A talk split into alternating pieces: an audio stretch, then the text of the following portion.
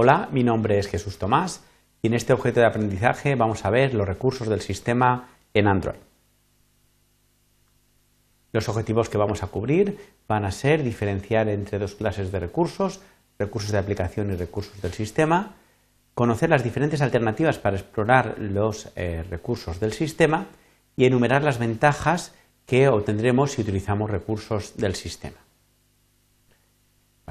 Eh, los recursos eh, de nuestra aplicación es una parte muy importante porque van a permitir definir diferentes tipos de contenidos que vamos a usar en nuestra aplicación, como son gráficos, diseños de pantalla, strings, estilos, etc. Eh, existen recursos eh, que de alguna manera eh, se especifican en un solo fichero y otros recursos que van a ser recursos de valor que van a permitir pues, parametrizar ciertos aspectos de nuestra aplicación. De forma automática, todos los recursos que queremos en nuestra aplicación van a crearse un identificador dentro de la clase R para poder acceder a ellos desde Java. Eh, estos serían los recursos de nuestra aplicación, pero de forma alternativa también podemos utilizar los recursos del sistema. Eh, van a ser un conjunto de recursos que se almacenan, eh, pero ya en el sistema, de manera que ya están disponibles para cualquier aplicación. Para acceder a los recursos del sistema utilizaremos la clase android.r del paquete eh, correspondiente. La clase R que estamos acostumbrados a utilizar eh, en nuestra aplicación correspondería al paquete, eh, digamos, de nuestra aplicación. Pero cuidado, la clase en sí se llama igual. Un, un error típico que suele ocurrir es poner un include, digamos, a, el paquete Android y aquí tendríamos un problema porque estaríamos accediendo a la clase R, digamos, tanto desde nuestro paquete como desde eh, el paquete Android. Podríamos tener errores a la hora de no poder diferenciar a qué R nos estamos refiriendo.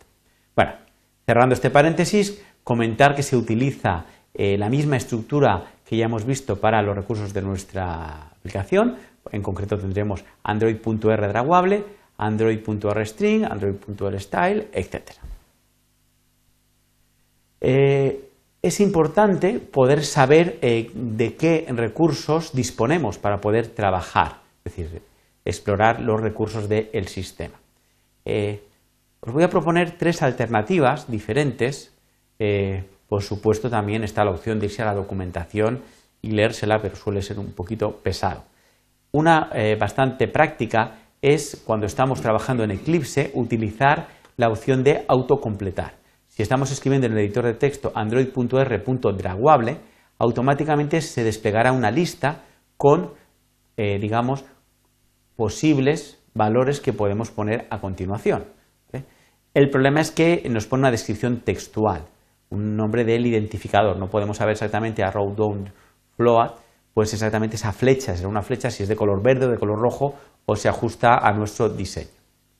Otra alternativa, que solo funciona, digamos, para recursos de tipo draguable y solo se incorpora en las últimas versiones del editor de layouts que se integra dentro de Eclipse, es eh, introducir un nuevo tipo de vista, por ejemplo, un eh, imagen view, y cuando lo vamos a introducir nos va a preguntar a partir de qué recurso draguable queremos crear esta vista. Nos permite seleccionar entre eh, recursos de nuestro proyecto o recursos del sistema si elegimos en recursos del sistema, vamos a tener una lista con todos los recursos que corresponderían justo con la lista que tenemos aquí. Pero a diferencia de antes, vamos a tener una previsualización a la derecha para poder ver exactamente qué draguables hay dentro del sistema. Claro, el gran inconveniente es que esto solo funciona para draguables. Eh, en un futuro eh, es de esperar que estas herramientas se vayan mejorando y también lo pongan para otro tipo de recursos de string, de estilos, etc. Pero de momento no es así. Por lo tanto, podemos eh, utilizar aplicaciones específicas pensadas en Android para explorar en estos recursos. Vamos a ver las que recomendaría yo. Sería la más interesante, sería la aplicación android.r.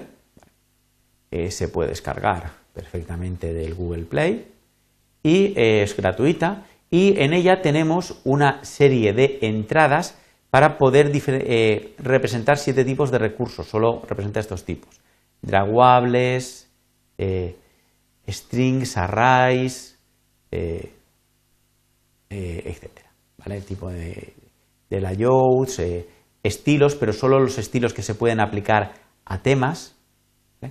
Y una vez que hemos seleccionado, por ejemplo, Draguable, vamos a tener una lista con todos los recursos Draguable con una previsualización a la izquierda o si elegimos colores, tenemos eh, los diferentes colores eh, también representados eh, en la pantalla. El problema es que esta aplicación no incorpora otro tipo de recurso muy interesante que es, digamos, el de animación. Y si estáis interesados en ver qué animaciones hay por defecto en los recursos del sistema, os recomiendo que os instaléis la aplicación R.Explorer. Muy bien, pasemos a ver qué ventajas vamos a obtener si utilizamos recursos del sistema. Eh, la más obvia es que eh, nuestra aplicación no va a consumir memoria adicional, es decir, todo el recurso del sistema es a coste cero de memoria. También es interesante comentar cómo los usuarios están familiarizados con este tipo de recursos. Por ejemplo, si utilizamos cualquier tipo de icono en los menús, pues el usuario ya los ha visto previamente y los identifica rápidamente con las opciones. Esto puede ser una ventaja. También se van a adaptar a las diferentes versiones. Por ejemplo, si yo utilizo eh, un estilo, en concreto el tema panel, en cada una de las diferentes versiones de Android, este, estos estilos han ido cambiando y yo estoy asegurándome que el estilo que gaste en mi aplicación se va a parecer bastante al resto, digamos, de estilos que utiliza el usuario por tener instalada una determinada versión de Android. También eh, se adaptan a configuraciones locales de una forma sencilla. Por ejemplo, si yo utilizara el recurso Android R String Cancel, eh, que concretamente en castellano eh, se traduciría por cancelar, pues directamente, si utilizo este recurso de string, ya no tengo que traducir el recurso, porque automáticamente todos los recursos de string se traducen eh, según el eh, tipo de local que tenga el usuario. Lo mismo ocurriría, por ejemplo, con el, eh, un recurso de dimensión, en concreto el app iconsize, que se traduce por 48 dps, digamos, en el terminal donde lo he probado, pero es posible que en un terminal tipo tablet este recurso pues tenga un valor diferente para ajustarse mejor al tamaño de pantalla o a las consideraciones locales de este dispositivo. Muy bien, pues hasta aquí esta presentación.